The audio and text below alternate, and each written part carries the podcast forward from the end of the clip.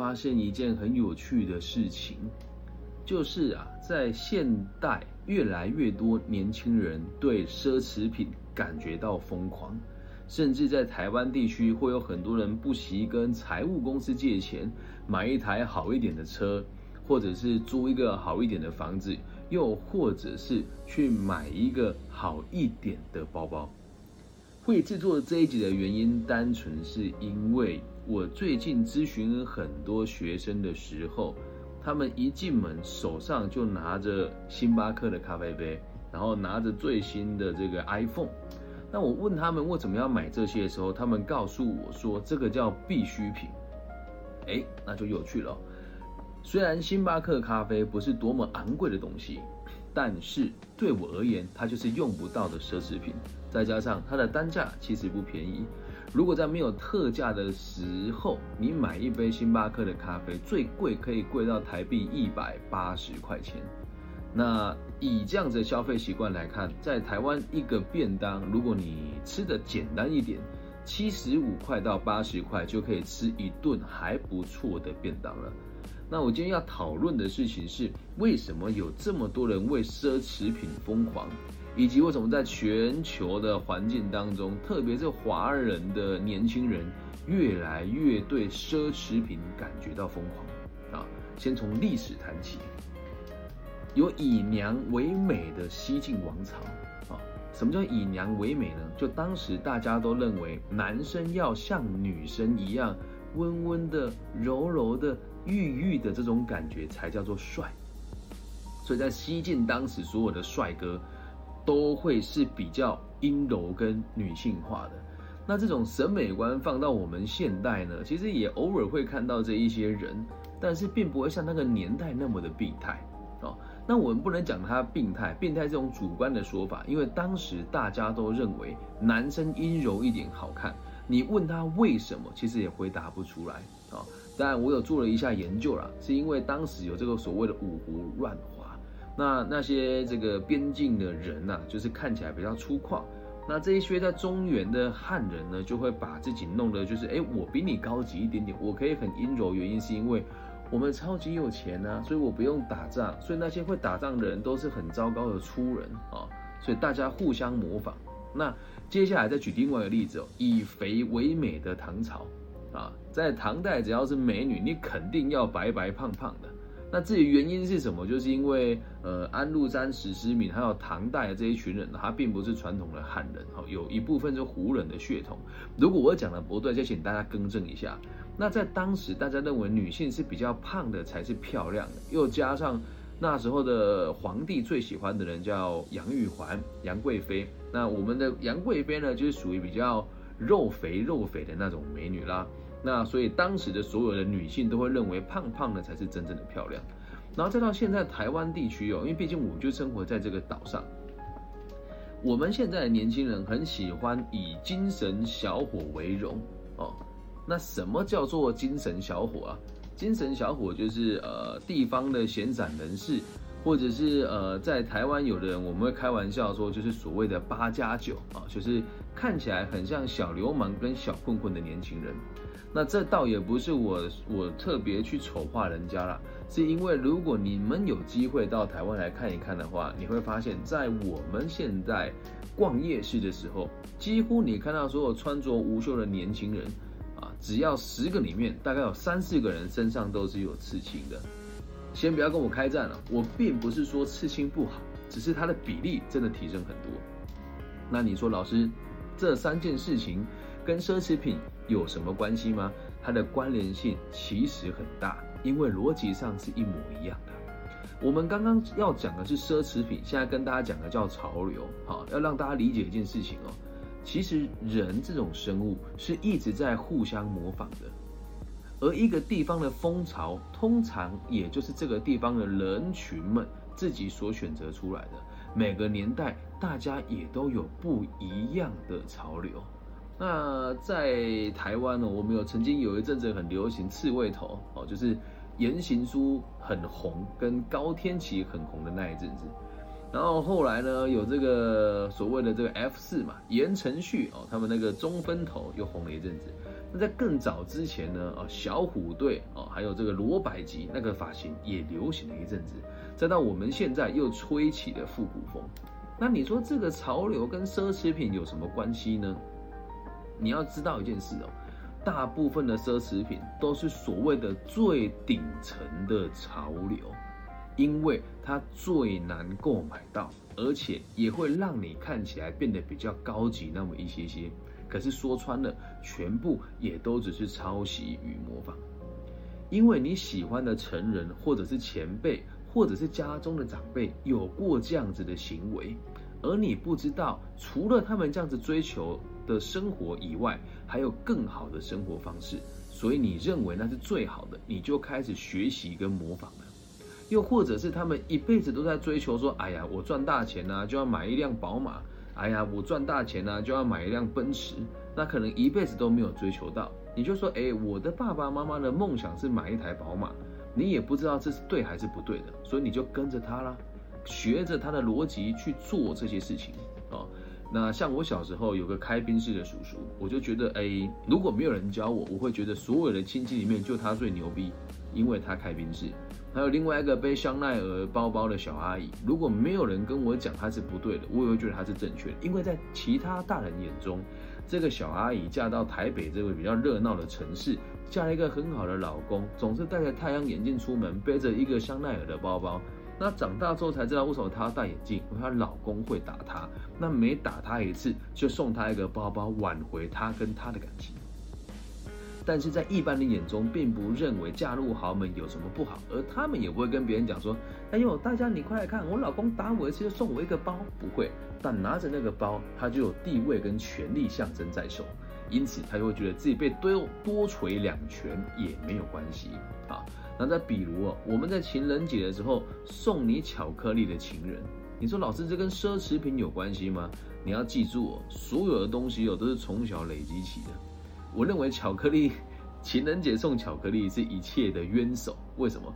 你送这种完全没用的东西，但对方却会觉得很浪漫。老实说啊，如果情人节你送人家巧克力，跟送人家一年份的便当，大家会觉得哎呀你好没意思啊，哎呀你好没有这个情调。但哪个比较实用？肯定是一年起的便当。